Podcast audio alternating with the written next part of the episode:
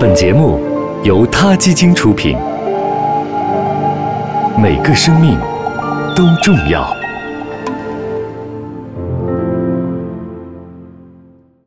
欢迎收听今天的他 Radio，获取每天最新节目推送，请关注他 Radio 微信公众号。不仅有音频文字版，还有更多关于动物的精彩资讯哦。近年来，我们经常能在网上看到残忍虐待动物的事件，引发众怒啊。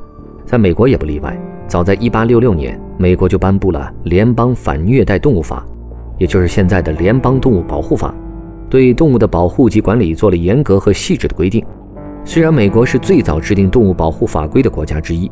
在美国，虐待动物的事件仍旧频繁出现。为此，美国田纳西州政府发誓要在2016年加大打击虐待动物犯罪的力度。该州政府拿出了一个杀手锏，将虐待动物的人记入黑名单。美国当地时间2016年的一月一日，田纳西州成为美国历史上第一个将虐待动物的人进行网上曝光的州。这意味着执法部门不但对虐待动物的人采取罚款和监禁的惩罚。还要在网上曝光他们的身份。当地政府表示，他们这样做的目的是希望这项规定可以帮助流浪动物收容所等组织为小动物们找到真正安全、负责任的新主人。田纳西州规定，虐待动物者的名字将在黑名单上存留两年。如果在此期间他们继续对动物施暴，名字将在黑名单上存留五年。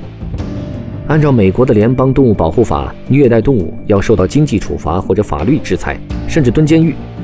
对虐待动物的处罚最高可达五万美元或十四年的监禁；杀一只狗卖掉或者拿来自己吃，可判处五千美元及一至四年监禁。如果是外国人，不仅要被处罚，还要被永久性驱逐出境。即使这样，也仍旧杜绝不了人类虐待动物的行为。在美国，每十秒就有一只动物被虐待。这些动物里有我们身边的猫猫狗狗等宠物，也有农场里的小鸡、小羊等畜牧动物，还有那些在野外自由自在的生灵。我们看到、听到了很多虐待动物的新闻，但还有更多类似的恶行无人所知。我们并不知道周围谁对动物们怀有莫名的敌意，会将魔爪伸向无辜的他们。田纳西州的虐待动物黑名单让很多人暴露在镁光灯下，这样至少能保证一批动物不会掉入被折磨的深渊。也许有很多人会觉得，动物的事儿至于咱们这么较真儿吗？当然至于。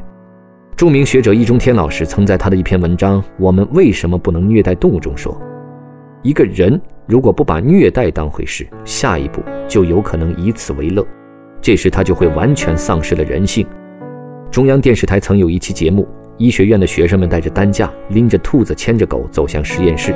解说词说：“担架是为狗准备的，兔子没有，这意味着兔子将不再生还。”影片的结尾是师生们为实验动物建立了纪念碑，每年清明他们会去献上鲜花，这不是虚伪，而是人类对生命尽可能的尊重。美国田纳西的这项法规出台后，也有很多人质疑将人列上黑名单公示的做法到底合不合适啊，有没有效？但我们愿意选择相信其利大于弊。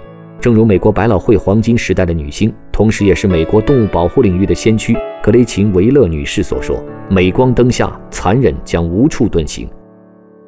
希望有一天，我们中国也能有一部完善的动物保护法，从法律上遏制虐待动物的行为，严惩那些虐待动物的人们，保护无辜的生命。当然，这需要大家的共同努力。好了，今天的 Radio 就到这儿，我们下期再见。